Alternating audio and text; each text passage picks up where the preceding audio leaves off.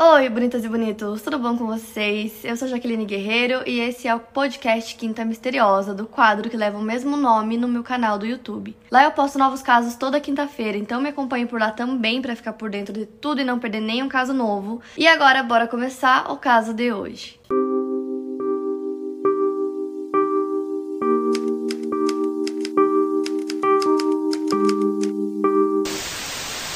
Maura Murray nasceu no dia 4 de maio de 1982 Filha caçula de Laurie, que era enfermeira, e Fred Murray, que era técnico médico. Ela nasceu e cresceu na cidade de Hanson, Massachusetts, em um pequeno subúrbio com seus quatro irmãos. Os seus pais se divorciaram quando ela tinha 6 anos de idade. A Maura era uma superdotada que se destacava tanto academicamente como membro da Sociedade de Honra Nacional, quanto atleticamente. Ao mesmo tempo, ela era ativa em sua comunidade local, onde se tornou conhecida por seu coração bondoso, covinhas características e belo sorriso. Ela participou de quase todos os esportes, incluindo o basquete competitivo, que lhe permitiu viajar por toda a Nova Inglaterra quando ela era adolescente. E na época do colégio ela fazia atletismo, ela terminou entre os melhores corredores do estado de Massachusetts e quebrou vários recordes escolares de longa data. Além disso, ela se classificou para o Campeonato Nacional Scholastic Outdoor dos Estados Unidos, quando era estudante do segundo ano, em 1998, ela ficou em 33º lugar no país.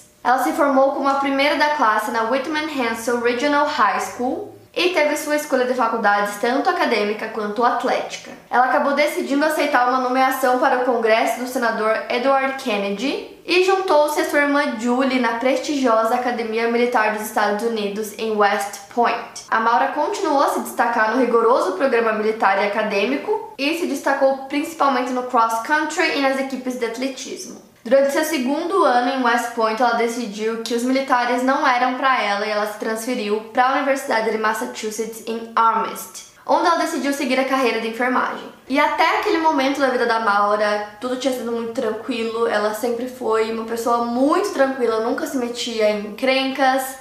É, como eu disse para vocês, ela se destacava muito como atleta e academicamente também. Só que em 2003 ela foi presa em armas porque ela usou um cartão de crédito, gastou cerca de 250 dólares desse cartão e o cartão não era dela, então ela foi em várias lojas e usou esse cartão até que eles descobriram que era fraude. Quando ela foi confrontada, ela admitiu que realmente ela usou aquele cartão que não era dela e aí ela disse que ela copiou o número do cartão de um recibo e colocou em um cartão e começou a usar.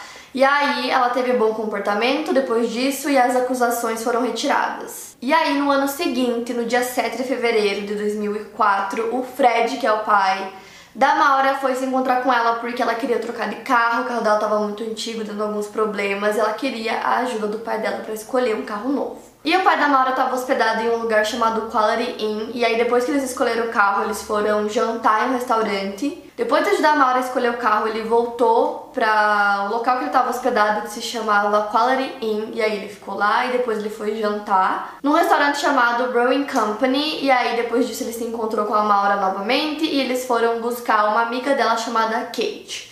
Eles voltam para esse restaurante, que eu acho que era um restaurante, também tinha bar lá, e eles ficaram tomando umas bebidas. E aí, na hora que eles estavam indo embora e a Maura estava levando o pai dela novamente pro local onde ele estava hospedado, no caminho ela parou em uma loja de bebidas, ela e a amiga desceram, compraram várias bebidas e aí ela levou o pai pro local. Então ela deixa o pai dela lá e sai com a amiga dela para uma festa e esse carro que ela estava usando era o carro do pai. No caminho da festa, em uma esquina, tinha um pouco de terra assim no chão, e aí a Maura disse que na hora de virar essa esquina, o carro derrapou na terra e acabou batendo. E aí o pai dela achou que ela tinha batido o carro porque ela tinha bebido, já que ela ia para uma festa, tinha comprado bebidas, mas ela disse que não tinha bebido, que fazia muito tempo que ela não bebia e que ela nunca teve nem multa de carro e nunca pediram nem para fazer bafômetro com ela, que foi apenas um acidente. Então, no dia seguinte, no dia 8 de fevereiro, o pai dela aluga um carro, né? Porque agora o carro dele estava batido. E aí ele leva a Maura para a universidade porque ela tinha aula. Por volta da uma e meia da tarde, ela manda um trabalho que ela tinha feito por e-mail para um professor e depois ela encaminha para todos os professores um e-mail dizendo que ela ia faltar algumas aulas porque ela ia ter que fazer uma viagem porque um parente dela tinha morrido. O que era mentira, não tinha nenhum parente dela que tinha morrido e ela disse que ia ficar sete dias sem ir pra aula por conta disso. Aí ela mandou um e-mail pro namorado dizendo que recebeu as mensagens dele, mas que naquele momento ela não estava afim de falar com ninguém, mas ela ligaria para ele naquele dia. E nesse mesmo dia havia uma ameaça de tempestade na região e com isso as aulas foram canceladas. Às 2h05, ela liga para o dono de um condomínio em Barley, que é um lugar especial para Maura, no qual ela já passou muito tempo com a família. Depois disso, ela fez uma mala com produtos de higiene pessoal, maquiagem, roupas de ginástica, livros escolares e várias outras roupas. Às 2h18, ela liga para o namorado e deixa uma mensagem de voz no qual ela dizia que queria conversar com ele. Às 3h15, a Maura parou em um caixa eletrônico fora do campus e fez um saque de 280 dólares, que era quase todo o dinheiro da sua conta. Depois ela foi para uma loja de bebidas e gastou cerca de 40 dólares em bebidas alcoólicas. Depois ela foi até um local que é tipo um Detran nos Estados Unidos com o objetivo de pegar os papéis referentes ao seguro do carro do pai dela por conta dos danos que o carro sofreu do acidente no dia anterior. Às 4h37 ela fez uma ligação para o seu próprio correio de voz. Depois disso ela arrumou seu carro, um Saturno 1996 e saiu para viajar.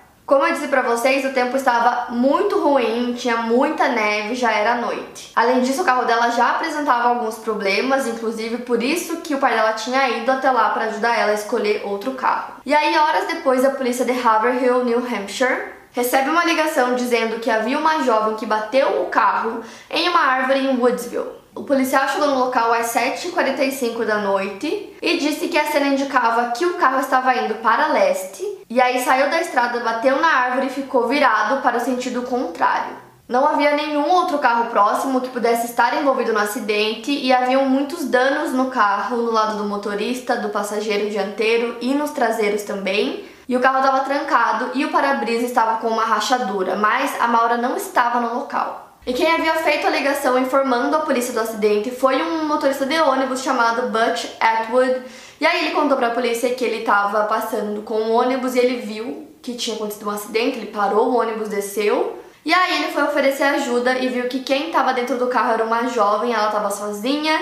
E ele perguntou se ela queria que ele chamasse a polícia. Ela disse que não que não era para chamar, e aí ele disse que os airbags tinham disparado, que ela parecia ilesa, não havia sangue, mas que ela tava com muito frio e parecia abalada. E aí ele disse que depois que ela falou que não queria ajuda, não queria que ligasse pra polícia, ele entrou no ônibus e dirigiu pra casa dele, ficava mais ou menos 100 metros do local onde foi o acidente. Chegando em casa, ele estacionou o ônibus, entrou para casa dele, preencheu alguns papéis do trabalho, e aí ele ficou pensando no acidente, e mesmo ela tendo pedido para ele não ligar para a polícia, ele decidiu ligar, porque ele sabia que naquele local onde aconteceu o acidente não tinha serviço, né, não tinha área de celular. Então, se ela mudasse de ideia, ela não ia conseguir ligar para a polícia. Então, ele fez a ligação e ele não demorou muito para fazer a ligação depois de ter chegado em casa, então a ligação dele foi às 7h42 e acredita-se então que o acidente ocorreu por volta das 7h27. E aí o policial que foi até o local pediu ajuda do motorista de ônibus para tentar localizar a Maura, já que tinha muita neve, estava muito frio, já era noite.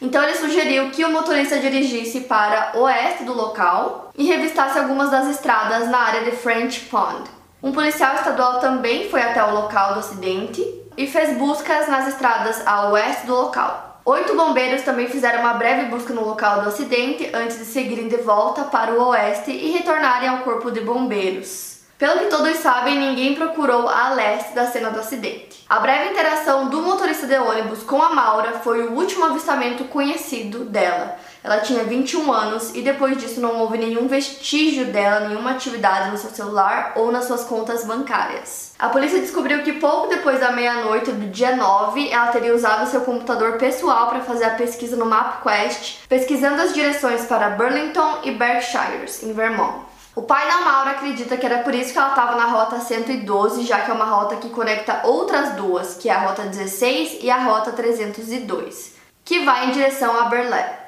Ele disse em uma entrevista em 2014 que ela conhecia muito bem o local, pois a família viajava para lá pelo menos quatro vezes ao ano, e ele tem certeza de que ela estava indo para aquela direção por ser tão familiarizada com o local. A primeira suspeita da polícia foi a de que a Mara estava dirigindo embriagada e acabou batendo o carro, isso porque tinha uma caixa de vinho no banco passageiro. E também tinha alguns respingos assim no teto e na porta. E esses respingos eram de um líquido vermelho. Eles também viram que tinha uma garrafa de Coca-Cola no carro e quando o policial pegou essa garrafa, ele viu que dentro o líquido estava meio avermelhado e tinha um forte cheiro de álcool. O mesmo policial observou que tinha um pano que tinha sido colocado dentro do tubo de escape. Mais tarde eles descobriram que o pai da Maura tinha aconselhado ela a colocar esse pano lá porque saía muita fumaça em excesso do carro e com o pano dava uma segurada e assim ela não seria multada pela polícia. Algumas coisas que ela tinha levado naquele dia estavam faltando é, celular, cartões de débito e crédito, a mochila dela e mais algumas bebidas. A Mara não tinha falado com ninguém sobre essa viagem para New Hampshire, então ninguém entendeu os e-mails que ela mandou dizendo que ia faltar sete dias de aula porque um parente tinha morrido, ninguém entendeu o que ela ia fazer lá, quais eram os seus planos, ela não comunicou ninguém, então quando isso aconteceu todo mundo foi pego de surpresa. Seis dias depois do desaparecimento, houve uma grande busca no local que incluiu a polícia local, estadual, funcionários estaduais de caça e pesca, helicópteros, buscadores treinados e cães rastreadores. As buscas foram feitas em cerca de 32 quilômetros ao longo da Rota 112. Os cães farejadores conseguiram sentir o cheiro da Maura até cerca de 30 metros do local do acidente, mas aí eles perderam o cheiro no meio da estrada. Isso poderia sugerir que ela tinha pegado uma carona ou simplesmente continuou andando e os cães perderam o rastro. E durante essas buscas não foi encontrado absolutamente nada, nem pegadas dela na neve ou algum pertence ou alguma coisa que indicasse para que lado ela foi, não tinha absolutamente nada. E o namorado dela é, em um voo com o celular desligado e quando ele chegou no local, ele ligou o celular e recebeu uma mensagem de voz que ela tinha mandado para ele. E aí ele disse que reconheceu que a voz era dela, que parecia que ela estava soluçando. Para toda a família e amigos foi um choque esse desaparecimento dela do nada, essa viagem repentina, e com isso começaram a surgir algumas teorias. Uma dessas teorias diz que ela saiu do carro e começou a andar em direção à floresta e acabou se perdendo e morrendo de hipotermia. Tem outra teoria que diz que ela queria abandonar a vida dela e recomeçar do zero, então ela fez meio que tudo isso de propósito e aí fugiu e começou uma nova vida em outro lugar. O pai da Maura acredita que ela foi sequestrada depois do acidente, que naquele intervalo em que o motorista viu ela e foi para casa dele até ele voltar ao local com a polícia, que alguém apareceu, uma pessoa que conhecia bem a área e saberia agir sem ser visto, sem ser pego, sequestrou a Maura e fugiu dali. Um morador da área chamado Steve Lauro disse que na época do caso não houve nenhuma trilha nova pela floresta. E se for levar isso em consideração, talvez ela não tenha ido para a floresta, já que não tinha nenhuma pista de que alguém entrou e começou a abrir uma trilha por ali. Outra moradora chamada Jenny Fowler disse que ela não acredita que alguma pessoa local tenha feito algo com a Maura. Ela disse que acredita que a Maura estava no lugar errado, na hora errada, até que alguém apareceu. E aí apareceu uma testemunha depois dizendo que viu a Maura caminhando pela estrada já a vários quilômetros do acidente, mas eles procuraram muito por ela e ela não foi encontrada. Então, ainda no começo da investigação, os policiais foram até o dormitório da Maura e quando eles entraram no quarto dela, eles viram que todas as coisas dela estavam embaladas em caixas, como se ela fosse se mudar para outro local. E aí, em cima das caixas, eles encontraram uma carta que estava endereçada ao namorado da Maura. Nessa carta, ela falava sobre os inúmeros problemas que eles estavam enfrentando no relacionamento. E a família da Maura ficou chocada com essa informação, porque eles disseram que eles não tinham conhecimento nenhum desses problemas no relacionamento ou de que a Maura estivesse infeliz no relacionamento, tanto que alguns familiares disseram que na verdade ela e o namorado estavam noivos. E aí o tempo foi passando e durante os anos surgiram alguns relatos de pessoas que disseram ter visto a Maura.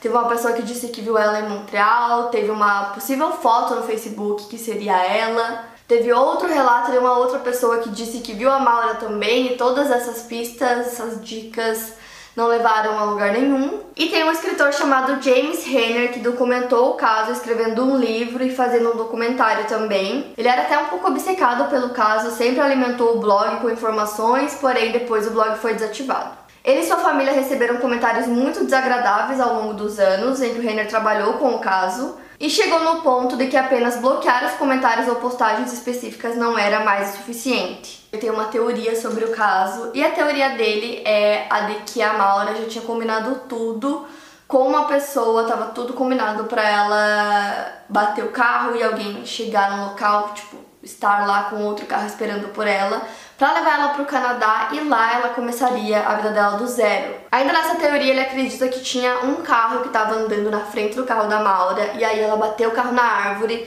e nisso levava mais ou menos 7 minutos para fazer a volta pro local. E aí nesses 7 minutos que o motorista de ônibus viu o acidente, foi conversar com ela e aí justamente porque estava tudo combinado, que ela disse para não chamar a polícia, e aí ele foi para casa e nesses 7 minutos o, essa pessoa volta para buscar ela e aí ela sumiu de vista para sempre. Isso explicaria como ela conseguiria sumir do local tão rápido, já que logo depois que o motorista foi para casa, ligou para a polícia, foram questão de minutos. Eles já estavam no local e ela já tinha sumido, começaram a andar pela estrada e nem sinal dela. Ele disse que o motivo dessa fuga seria porque a Maura estava grávida e ela queria proteger ela e o bebê do namorado por isso ela decidiu fugir. Ele contou que ele recebeu um e-mail de uma pessoa que era próxima a Maura e essa pessoa disse que o motivo, na verdade, era porque ela queria fugir de um relacionamento abusivo. Então essa pessoa que escreveu o e-mail dizia que estava em um bar conversando com um homem sobre uma garota que desapareceu, mas tinha ido para West Point e depois para a Universidade de Massachusetts. Quem escreveu o e-mail disse que na época não sabia de quem se tratava, que não conhecia o caso. Segundo ele, o homem do bar lhe disse que quem conhecia ela pessoalmente na universidade sabia desse segredo de que ela estaria fugindo do namorado abusivo. Algumas pessoas dizem que a Maura está viva até hoje, morando no Canadá, em Quebec, e que sua família saberia disso, mas seu pai continua acreditando que ela foi sequestrada e ele continua buscando por sua filha. Mas esse homem, o James Henner, dessa teoria, ainda afirmou que ele recebeu um outro e-mail de uma pessoa chamada Ray Rummel, que seria um anagrama da Maura, e nesse e-mail estava intitulado como Pare de Procurar e teria as coordenadas do Monte Carrigan na área de Desolation Trail. O Renner disse que tem a teoria de que essas coordenadas correspondem ao local onde o corpo da Maura está escondido. Algumas pessoas se voluntariaram para ir ao local vasculhar, porém essas buscas tiveram que ser suspensas devido à forte neve no local na época. Também existe uma outra teoria envolvendo um triângulo amoroso. Nessa teoria diz que ela estava noiva do seu namorado Bill, que é tenente do exército americano, e segundo a teoria namorava ao mesmo tempo o treinador assistente da equipe de atletismo da universidade, Hossein Baghdad. Segundo essa teoria, os policiais teriam conversado com esse namorado dela, Hossein, depois que a Maura desapareceu e segundo ele, ela teria contado sem querer que estava planejando desaparecer durante uma conversa privada que eles tiveram. O que fortalece essa teoria e meio que dá a entender que eles realmente estavam tendo um caso caso é que a Maura estaria indo para uma cabana que ficava numa propriedade em Umas Outing Club, que fica localizada nas Montanhas Brancas, e esse local era visitado pelo Hussein em viagens do clube de atletismo com frequência. No dia 8 de fevereiro de 2012, um usuário do YouTube chamado 112 Dirtbag subiu um vídeo assustador em seu canal de um homem anônimo rindo loucamente em um quarto escuro. O pai da Maura havia dito no começo da investigação que ela teria sido sequestrada por pessoas sujas e a garota desapareceu na rota 112. Agora, quem está por trás desse vídeo provavelmente poderia saber dessas informações e baseou o seu nome nelas. Mas esse homem do vídeo nunca foi identificado, então não dá para saber até que ponto isso tem alguma relação com o caso. E indo para 2019, em fevereiro, os pais da Maura anunciaram que haveria uma nova liderança para o caso após 15 anos do desaparecimento dela. No dia 3 de abril do mesmo ano, foi feita uma escavação em uma casa localizada na Rota 112. Essa propriedade teria sido alvo de especulações sobre o caso e as pessoas acreditavam que o corpo da Maura havia sido enterrado no local. Os proprietários da casa haviam finalmente cedido e permitido a entrada da polícia para a investigação, e os policiais acreditavam que não haviam evidências suficientes que justificassem um mandado de busca para o local, então só por isso que demorou todos esses anos. Segundo o procurador-geral Jeff Strazen, foram usados radares de penetração que indicaram que o solo do local no porão havia sido mexido, os cães farejadores também indicaram que havia algo naquele solo. Foram mais de uma dúzia de agentes no local, a área foi cortada, o concreto foi removido e foram cavados vários metros abaixo do solo. Mesmo assim, nada foi encontrado, apenas um pedaço do que parecia ser uma tubulação velha ou uma cerâmica. Só que aí, em janeiro do ano passado, 2020, o Bill Rauch, que era o namorado da Maura na época, estava sendo citado em vários casos de abuso físico e sexual que ocorreram nos anos anteriores. Antes essas acusações estavam em sigilo, mas como ele já estava sendo julgado em alguns desses casos, esse conhecimento veio ao público. Em um julgamento, o nome da Maura foi citado pela vítima, segundo pessoas que compareceram, mas o Bill nunca foi tomado como suspeito do caso da Maura e no início seu envolvimento foi verificado, mas ele nunca foi acusado. E o pai da Maura sempre criticou a investigação do caso, inclusive publicamente. Ele disse que nas 36 primeiras horas, é, desde que o caso aconteceu, a polícia começou a tratar o caso como desaparecimento da Maura e não como um caso criminal e que por conta disso eles acabaram perdendo várias pistas naquelas horas, né, que eram cruciais. Ele até entrou com uma ação contra o departamento policial pedindo que o caso fosse liberado, mas aí é, eles não liberaram porque foi constatado que o caso ainda estava em andamento. E aí também tem algumas especulações que outros dois casos poderiam estar envolvidos com o caso da Maura. Um desses casos foi o da Molly Bish, que tinha 16 anos e ela sumiu em um posto de salva-vidas em Warren, Massachusetts. E aí encontraram os restos mortais dela três anos depois em uma área arborizada próxima à casa dela. E o segundo caso de uma garota chamada Brianna Maitland, que ela desapareceu na mesma área que a Maura. E o carro dela foi encontrado a 160 quilômetros do local onde aconteceu o acidente da Maura, cerca de um mês depois, e ela também desapareceu. Então, nesse caso da Brianna, o corpo dela nunca apareceu e o caso segue em investigação. Porém, por algum motivo que eu desconheço, a polícia acredita que o caso Brianna e o caso Maura estão desconectados foi tipo um mês de diferença um pro outro e são bem parecidos, então eu acredito que pode ter conexão sim, mas eles disseram que não, que não tem. E aí, segundo a polícia, eles trataram o caso como desaparecimento e não como um caso criminal, porque eles acreditavam que alguma coisa simples havia acontecido, como por exemplo, alguém ter buscado a Maura lá, ela ter pego uma carona, é, porque não tinha nada que indicasse crime, não tinha sangue, não tinha suspeitos, não tinha luta.